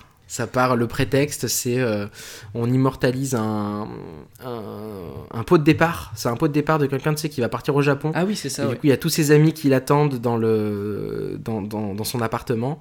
Et euh, la soirée doit être filmée comme ça. Et c'est un film qui l'emportera. Le gars fait des interviews et c'est, il est censé emporter ça avec lui au Japon. Ça le fera des souvenirs et tout et tout. Et, euh, et le mec, genre, prend son rôle assez, assez au sérieux pour ne plus jamais lâcher la caméra jusqu'à, jusqu'à la fin. Quoi. Ouais, mais c'est c'est vrai que ce Et- film est- Est-ce qu'on a d'autres trucs à dire sur euh, Blair Witch, premier du nom, le projet Blair Witch? Ouais, euh, moi j'ai plein de petits trucs qui m'ont euh, qui m'ont énervé et notamment dans le montage. Donc je trouve la, la- les 15 premières minutes du film assez dynamiques. euh, ça marche bien. C'est faussement mal monté, mais c'est ça. Je trouve que ça marche. Après, il y a plein de trucs qui m'ont énervé. Plus tard, c'est une quantité d'ellipses en fait. Tous les moments de tension, notamment ceux qui se passent dans la nuit, euh, sont cassés par une ellipse qui nous ramène soit au matin, soit à plus tard. Et là, la frustration de mon côté était assez grande. Et ça rejoint sur le, le, le, le fait, enfin, ce qu'on disait tout à l'heure, sur le fait qu'il ne se passe rien. En fait, c'est pas tellement qu'il se passe rien, c'est que c'est un film qui veut interroger sur le hors-champ. Sauf que, au lieu de placer des choses dans le champ de temps en temps, et ben, tout restera toujours dans le hors-champ. Ouais, c'est c'est- c'est un- euh, des vrais problèmes du le- film, ça. C'est Ouais. exactement ce que tu dis sur la notion du euh, d'où on essaye de te suggérer des choses. En fait, à chaque fois, euh, on te fait un petit peu monter en pression, il y a une attente, et en fait, ton attente n'est jamais récompensée, jamais dans ouais, le film. c'est ça. Et c'est ça qui est, hyper ça. décevant en fait. Et c'est ça qui, qui m'agace. C'est-à-dire que quand tu passes, euh, je pense, moi, c'est à partir des, trois, euh, des, des 45 premières minutes, j'ai commencé à comprendre que mon attente serait jamais récompensée. Ouais. Et euh, ça m'a saoulé. Et ça m'a un petit peu sorti du film. Je me suis dit, en fait, ouais, mais du coup, pourquoi est-ce que je me tape ces, ces trois gens dans la forêt alors que, bah, en fait, clairement, il va pas se passer grand-chose, quoi. Donc, euh, donc c'est vraiment ça. Et il y a eu des erreurs. euh, je reviens sur le tournage. euh, Il y a un moment où tu sais, ils se barrent de la tente en pleine nuit avec les, avec les caméras. Et euh, il y a le personnage de Heather qui fait Oh, genre un truc, oh mon dieu, c'est affreux sur la gauche de. Je me souviens pas. C'est genre, elle fait Wow, what the fuck is this? Et en fait, la caméra est censée tourner et nous montrer, Ah. selon les réalisateurs, ce qu'ils ont expliqué après, euh, une espèce d'apparition type dame blanche au loin. Hmm. Sauf qu'en fait, ils ont mal euh, cadré avec la caméra en courant. Et donc, du coup, ils ont pas cadré l'endroit où il y avait ça, donc tu le vois pas. Putain. Et Donc, ouais. c'est, tu vois, ouais, c'est des trucs comme ça qui font que peut-être t'aurais éventuellement pu être récompensé à un moment. Ouais, Et en fait, c'est non, tu la vois jamais. Après, je pense que c'est ce qui a, c'est ce qui a participé aussi un peu au, au succès du film, c'est que tu vois finalement jamais la sorcière et que tu peux te l'imaginer. Mais euh, bon, aujourd'hui, euh, c'est- Ouais. c'est plus poussif, quoi. Je- Ouais, je sais pas, ouais. Ouais, ouais, ouais. Parce que même. même euh, Enfin, je sais pas. euh, Même quand on l'avait vu, quand on était, on était, je sais pas, on était au début du lycée, quand on avait vu ça, on n'avait pas eu peur, quoi. Ah non, pas du tout. Et En même temps, quand même, pour un film d'horreur, c'est. euh, c'est c'est c'est c'est- je sais pas alors que je pense moi en tout cas j'étais vraiment beaucoup plus sensible aujourd'hui que ça me fasse pas peur ça me choque pas Euh, parce que quand on a vu bah, du coup après quand on a vu beaucoup des films d'horreur bah là il y a une forme d'habitude mais euh, mais que ça ne nous ait même pas choqué alors qu'au lycée euh, j'en avais pas vu beaucoup c'était pas mon truc et tout et tout Oh, c'est c'est quand même chaud quoi bah ouais, c'est, c'est bien ça le problème avec le film, c'est que là, je trouve qu'il ne fait pas peur à, aucun moment, quoi. Donc, c'est un peu dommage. Mm, mm, mm. ouais en effet Est-ce qu'on En passerait effet, pas en effet. à Blair Witch 2, le livre des ombres? Ah bah alors là je vais te laisser vas-y hein, euh, ça, Euh, J'ai très envie d'en parler puisque du coup, ça risque de surprendre pas mal de monde, mais pas toi, parce que toi tu connais mes goûts en termes de cinéma merdique. eh bien, j'ai préféré Blair Witch 2, le livre des ombres, au projet Blair Witch. Déjà, il a un sous-titre très très beau. Oui, alors justement, parlons vite fait de ce sous-titre. Le livre des ombres, euh, le livre des ténèbres au Québec. Pourquoi? Ils ont traduit en vente. Il y avait même pas de traduction Bah, à bah faire. oui, puisque en plus c'est Book, Book of Shadows dans la version originale, donc c'est littéralement des Ah. ombres. Et normalement, les Québécois Bah oui. Prennent la traduction littérale. Ouais, mais c'est plus dark. Enfin, je sais pas, le, euh, le livre des ombres, donc Blair Witch 2. ouais. Euh, un étonnant titre pour un film qui ne contient pas de livre euh, dedans. Donc c'est quand même surprenant. J'ai re- Mensonger. j'ai regardé le film, j'ai j'ai cherché à comprendre. Je ne comprends pas pourquoi ça s'appelle le livre des ombres. Il n'y a pas de. Enfin voilà. Euh, pour la faire courte, euh, le livre des ombres Blair Witch 2 est sorti en 2000, soit un an après euh, le projet Blair Witch, dans la volonté très claire de se faire de la thune. C'est- voilà, il y a pas de... Pour surfer sur, euh, sur le succès du premier, euh, ça a été réalisé un petit peu à la va-vite par un autre réalisateur que les deux réalisateurs du projet Blair Witch, qui a signé le scénario, on imagine, assez rapidement, donc ce qui explique pourquoi le scénario part un petit peu dans tous les sens. Hmm. En revanche, alors il y a beaucoup de trucs qui vont pas. hein. Le jeu des acteurs est à chier, euh, voilà, la réalisation est complètement foirée, le montage est épileptique par moments, c'est vraiment vraiment à chier. Il y a des trucs qui ne seront jamais expliqués, genre vraiment dans le film, tu vois le fantôme d'une petite fille, mais tu sais pas qui c'est, pourquoi, qu'est-ce qu'elle fait là, enfin. Et ce sera jamais expliqué hein, plus tard dans le film, donc euh, c'est voilà. des trucs chelous. Par contre, il y a des trucs intéressants euh, dans le film, notamment le, euh, le point de départ. Le point de, Le point de le départ. point de départ du film nous met euh, Ah, genre 6 mois à peu près, je crois. Oh non, je- ils disent un an, euh, un an après la sortie euh, du projet Blair Witch, où on est encore dans cette phase où il y a des gens qui se disent est-ce que c'est vrai? Est-ce que c'est pas vrai? Est-ce que c'est un Mhm. film? Est-ce que ça s'est vraiment passé? Et du coup, tout le début du film est hyper bien parce que on suit un mec qui a monté un business autour du projet Blair Witch. Ouais. Donc euh, il vend des, il vend des, euh, donc on- on- dans, dans la diégèse de ce film, euh, il faut savoir que b- dans ce film-là, la légende existe. Burkittsville a réellement une forêt autour, ce qui n'est pas le cas dans la réalité. hein. Donc on se situe dans un univers de film entre les deux, c'est-à-dire entre la réalité et entre le projet Blair Witch, dans lequel le projet Blair Witch aurait pu se passer, ce, serait possible. Mais voilà, il y a des gens qui disent est-ce que ça s'est passé ou pas, on sait pas. Et donc là, on a ce mec qui va dans la forêt euh, ramasser, des, ramasser des cailloux, euh, ramasser du bois pour faire, pour faire les, les petites figurines qu'on voit dans, le, euh, dans Blair Witch 1. Je vais à la chasse aux champignons. Il les vend sur internet, tu vois, il a un vrai business où en fait il, il vend Mm. des, euh, des mémorabilia de, euh, du projet Blair Witch en fait. Il vend des t-shirts, des hoodies, des trucs comme ça. Et en fait, on le suit dans son premier truc, c'est qu'il lance le Blair Witch Hunt, c'est-à-dire un- une- tout simplement une visite guidée des, des bois, euh, des lieux de tournage du projet Blair Witch. Euh, tout en entretenant le mystère, est-ce que ça s'est passé ou pas? Et donc tu vas voir une. C'est génial. Donc, non, non, le point de départ du film est, est Mais- cool. Enfin, Mais la, la mise en abîme est géniale. c'est une excellente mise en C'est-à-dire que abîme. t'as un film qui se prend, enfin qui fait comme si le premier film avait été, enfin ils il, il partent du principe que le premier film était un film Oui, dans le film. était sorti en salle Tu et qu'il y avait cette Ouais, confusion voilà, sur film ou documentaire. Et, et du coup c'est comme s'il y avait un documentaire sur un film de fiction, mais c'est en fait une fiction. Enfin la mise en abîme est infinie et j'ai j'ai trouvé l'idée euh, assez audacieuse. Ah oui, non, mais c'est hyper audacieux et franchement, sur les allez, euh, 15 premières minutes du film, c'est hyper bien. Après, ça part Mm. euh, voilà, un petit peu en cacahuète. Mais donc, du coup, voilà, tu les suis. Donc, il y a un groupe euh, avec euh, une gothique euh, qui est un peu médium. Alors, les, personnages sont tous à chier. hein. Donc, du, du- du coup, t'as as le, t'as le, le mec qui fait l'expédition euh, qui, était, qui est sorti d'HP genre quelques mois plus tôt et qui a lancé son business. Donc, tu sais pas s'il est fou ou pas. Euh, tu as sa pote qui est une sorcière qui fait de la Wicca et qui d'accord euh, et qui d'a- d'ailleurs euh, dit des trucs hyper intéressants dans le film sur le fait que bah non mais les sorcières ne sont pas des sorcières comme les sorcières de Blair Witch et elle parle de ce que c'est vraiment être une sorcière de ce que c'est la Wicca et tout et c'est vachement enfin ce personnage est plutôt Mhm. bien Euh, tu as une, euh, une gothique donc qui est médium et tu as un couple de euh, d'universitaires qui sont en train de préparer, alors ils disent pas si c'est un mémoire, un doctorat ou quoi, mais en tout cas ils sont en train de préparer un écrit sur euh, Blair Witch, réalité ou fiction. Hmm. Et donc eux, voilà, euh, donc tu vas suivre ce groupe, ils vont passer une nuit dans la forêt de Blair, et donc, alors c'est pas du tout en fond de footage, hein, c'est en film, film. Euh, Ah d'accord. ouais. Mais par, par contre, ils disent au début, ceci est la reconstitution de ce qui s'est passé. D'accord. Donc ils te disent, ouais, le 2, ça s'est vraiment passé aussi, mais c'est une reconstitution parce qu'on a changé les prénoms et tout ça pour pas blesser les familles. du coup, voilà. Pas mal. Mais bon, après, c'est tourné vraiment comme un film, vu que c'est censé être une reconstitution, c'est voilà. Ce qui est. euh, ce qui justifie notamment une BO complètement euh, surprenante qui, moi, me touche beaucoup, qui est composée de, de, de, de rock à roulette euh, des années 90. Donc c'est c'est assez fabuleux. Voilà, on, a, on a vraiment, voilà, ça bouge un petit peu. On dirait un petit, tu sais, c'est ce genre de pré-Linkin Park, pré-Limp Bizkit, tu sais, un petit peu ce truc un petit peu Oh là, tu viens de citer deux, deux grandes références là. Quand On même. est. euh, Enfin personnellement deux, deux grandes références pour moi. Bah voilà, en fait, on est un petit peu sur cette ambiance euh, Blink 182 aussi, tu vois, tu- tu- Ah vraiment ouais, ce ouais. côté vraiment euh, euh, rock pour skater, tu vois. Ouais, Donc, ouais, euh, ouais. D'ailleurs, tout le monde, enfin le, le mec euh, porte un hoodie et tout ça. Enfin, on est vraiment dans cet univers euh, là, un petit peu punk rock année, euh, année 2000, enfin fin années 90. Et donc toute l'esthétique du film est un petit peu comme ça. Et euh, donc voilà, je, enfin, je, je spoile pas ce qui se passe parce que honnêtement, le twist m'a surpris.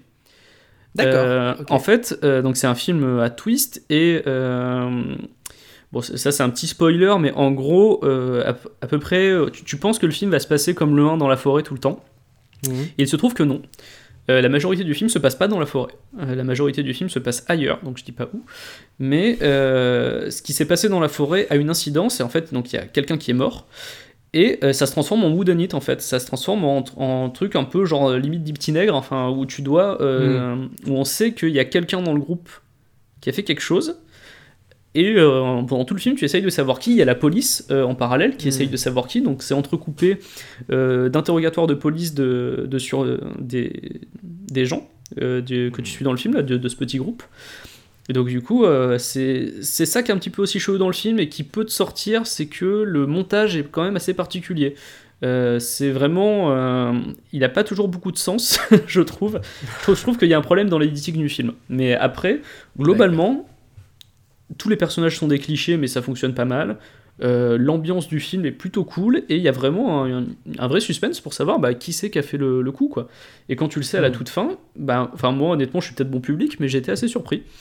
Donc euh, non, mais ouais, ce n'est pas un bon film, soyons Mm. honnêtes là-dessus, mais c'est un film que je trouve intéressant dans la manière dont il explore la mythologie Blair Witch, et surtout, euh, et, euh, enfin, surtout dans la manière dont il explore la mythologie Blair Witch, pardon, mais euh, aussi euh, en tant que film, parce que c'est un film assez cool à regarder, il dure pareil 1h25, 1h30, donc ça vous, ça vous prendra pas énormément de temps dans votre vie, et euh, si vous le regardez bourré, vous allez vous marrer, parce que il y, y a des moments qui sont vraiment très très cons.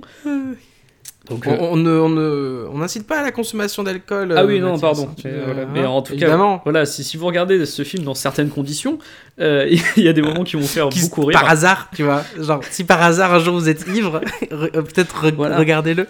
Et euh, si vous le regardez même sobre, ce qui a été mon cas, euh, et ben en fait, ça reste un moment plutôt agréable à passer. C'est-à-dire, on se fait pas chier comme dans le projet Blair Witch, le premier. Ouais. C'est un film qui est vraiment très très con par moment, mais où on passe pas un moment désagréable à le regarder, quoi. Donc voilà, c'était mon avis sur euh, Blair Witch 2, que, que je vous conseille Ouais. plutôt en fait. Ouais, ouais, d'accord. Ouais, c'est bien, c'est bien. Tu veux que je te parle de, du remake oui, que j'ai pas encore eu l'occasion de regarder. D'ailleurs, je suis triste. J'aurais bien aimé pouvoir le On regarder avant cette émission, mais je n'ai bah, malheureusement été pris par le temps. Je préfère regarder Blair Witch On 2. s'est, euh, on s'est bien réparti le travail. Euh, donc du coup, j'ai regardé aussi ce, ce- ce fabuleux remake qui, en fait, euh, là c'est peut-être, c'est peut-être un premier spoil, mais ça apparaît dans les premières secondes du film. En fait, c'est pas un remake, c'est une suite. Oui, mais ça, ça avait été annoncé. Je me souviens quand ils ont vraiment lancé euh, les premières bandes annonces sur internet, genre Ouais. les vraies bandes annonces, ils ont dit Eh, surprise, une suite de Blair Witch. Surprise, ouais, c'est ça en fait. C'est pas un surprise. euh, Enfin, j'ai lu même dans des articles journalistiques que c'était un remake. C'est pas du tout un remake. Ça se passe 17 ans après et c'est le petit frère des heures qui euh, qui veut partir à sa recherche ou en tout cas au moins comprendre ce qui s'est passé.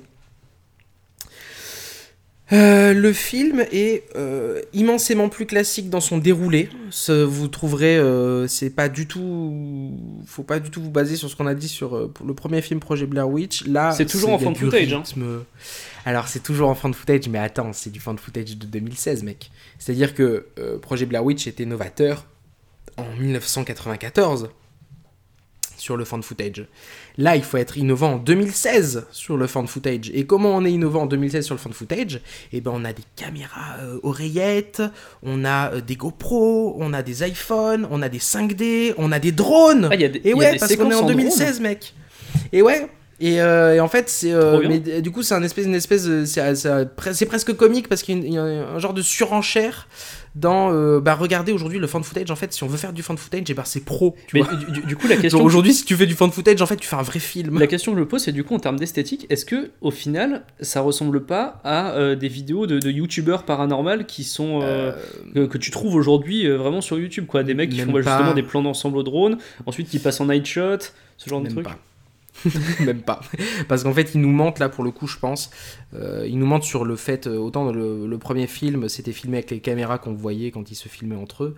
Euh, là, j'ai vraiment de gros doutes, c'est-à-dire qu'ils montent du 5D. Et la qualité 5D serait déjà, serait déjà vraiment bien, mais c'est même pas de la qualité 5D, c'est du- c'est de la vraie qualité ciné, tu vois. Mm. Et, euh, et je pense qu'ils mentent à peu près à tous les niveaux. Peut-être pas le passage drone. Je crois que le passage en drone. euh, on- Et vraiment tourne à la GoPro. Voilà. Ouais, mais c'est limite. Le passage en drone, en fait, il utilise le drone pour euh, savoir où, pour se repérer, savoir où il où- qu'est-ce qu'il y a autour d'eux.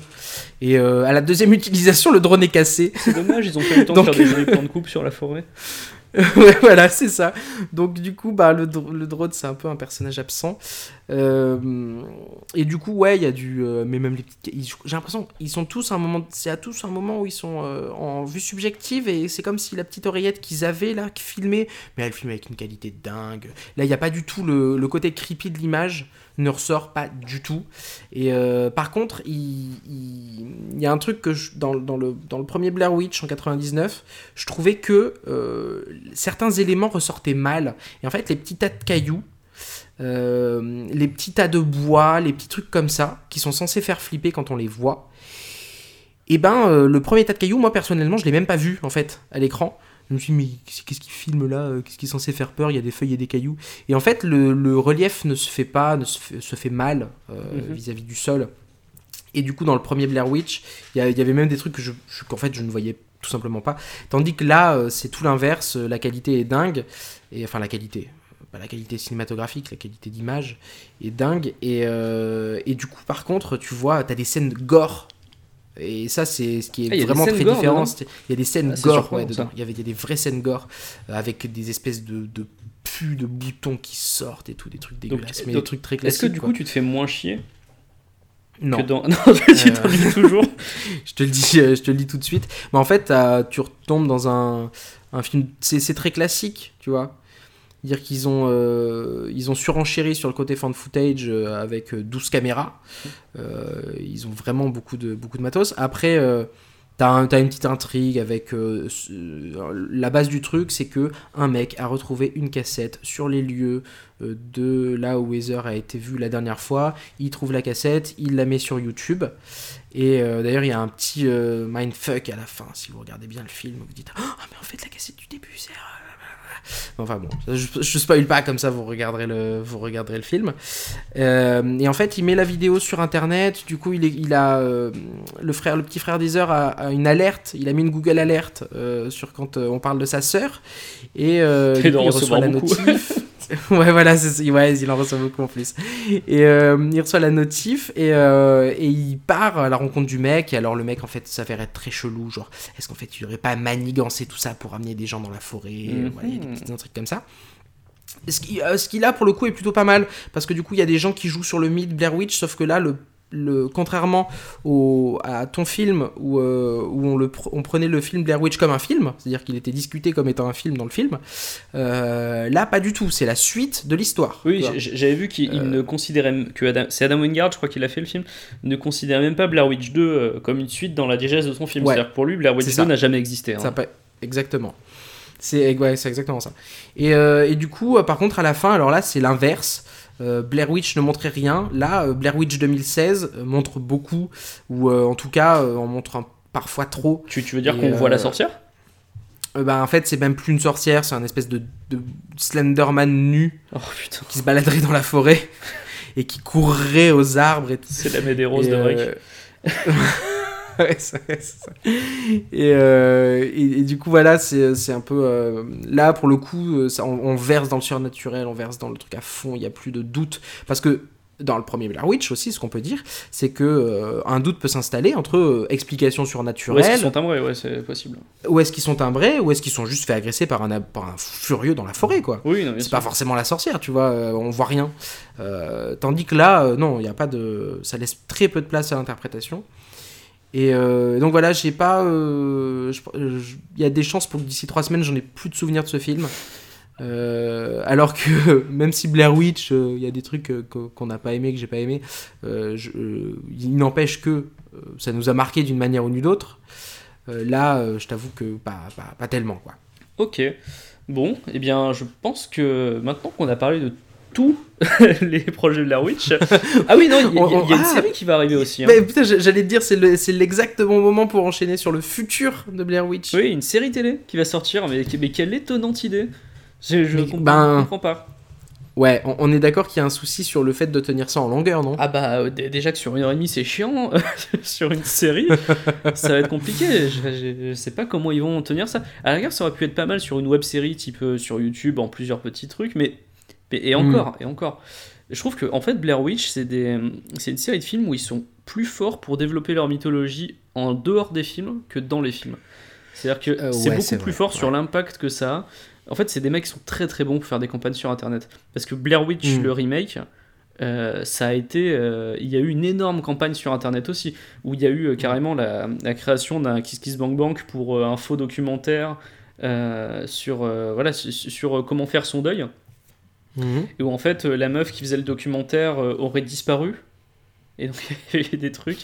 Et, en mode oui, mais ces, cassettes ont été retrouvées. Et puis après, ils ont diffusé des extraits de vidéos sur YouTube. Et puis mhm. et en fait, voilà, on se, ils ont essayé de reproduire la même chose. Ça a un peu moins bien marché, euh, j'ai l'impression, que, pour le premier, parce qu'il n'y a eu, pas eu un vrai mouvement comme pour le mhm. projet Blair Witch en 99. Mais ils ont essayé de refaire la même chose, et pour le coup, euh, ça, si vous allez regarder, euh, je je sais plus ce qu'il faut taper dans Google pour le retrouver, mais euh, si vous tapez le Kiss Kiss Bang Bang de Blair Witch ou un truc comme ça, vous allez trouver des articles qui décrivent tout ce qui s'est passé sur la campagne web. C'est impressionnant. On a l'impression qu'ils ont mis plus de taf sur la campagne euh, pour faire croire euh, tout ça qu'il s'était passé un truc et pour lancer la- l'arrivée du projet Blair Witch que sur le film en lui-même quoi. C'est euh, Mm. c'est vraiment fou. Ils sont très forts pour ça. Ils devraient faire, euh, ils devraient construire des escape games, des RPG, euh, faire des grandeurs nature ces gens.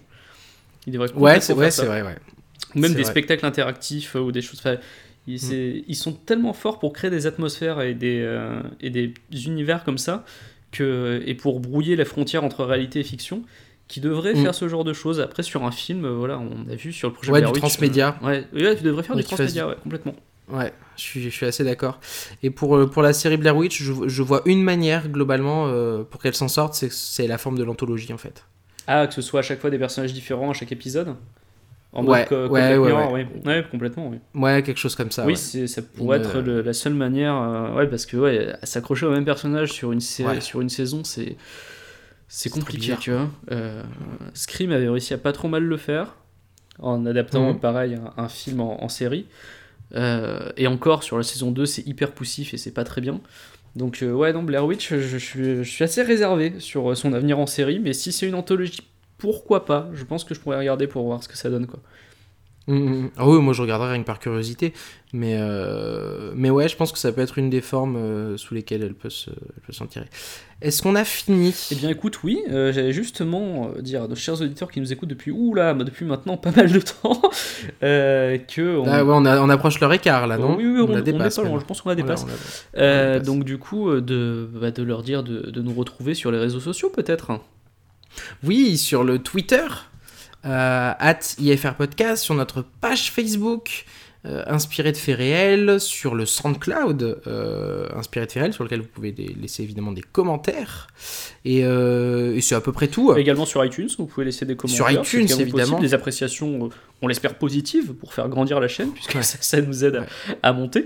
Mais donc voilà, oui, n'hésitez pas à nous laisser des commentaires, vous, en- vous nous en laissez de temps en temps, et ça fait plaisir de les lire, notamment des, des suggestions pour des futurs épisodes d'Inspiré de faits réels ou pour notre autre, notre autre podcast, le Bureau des Mystères.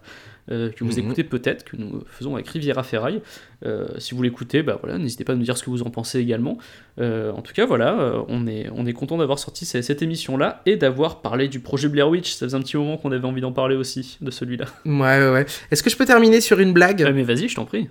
À un moment dans la forêt, dans le projet Blair Witch, le premier, ils entendent des cris au loin, tu vois. Ils entendent, ils, Josh a disparu, et ils entendent euh, des cris au loin, et il y a Mike, tu sais ce qu'il dit? Non. Il dit, mais ça peut pas être Josh qui a crié, parce que si c'était Josh, il aurait dit où il était. et là, j'imaginais, est-ce que tu crois qu'il aurait hurlé ses coordonnées GPS à 200 mètres, comme ça, ou quoi? Ou alors plus simple, je suis à côté du gros arbre. Je suis... tu vois la rivière et le troisième arbre, je suis là-bas. le pauvre, il est en train d'hurler à la mort. J'ai laissé des petits euh, cailloux sur le chemin. Si c'était Josh, il aurait dit où il était. Écoutez, c'est Le bizarre, mec je suis- hurle à la mort à 200 mètres. C'est quand même très étrange, je suis dans une maison en pain d'épices. C'est sur ces blagues qu'on qu'on va vous laisser. Ouais. On vous dit On à la gros prochaine pour un nouvel épisode d'Inspiré de faits réels et également euh, à la prochaine sur un bureau des mystères si vous écoutez aussi des émissions en attendant. On vous fait de gros bisous. Bisous, bisous. Gros bisous.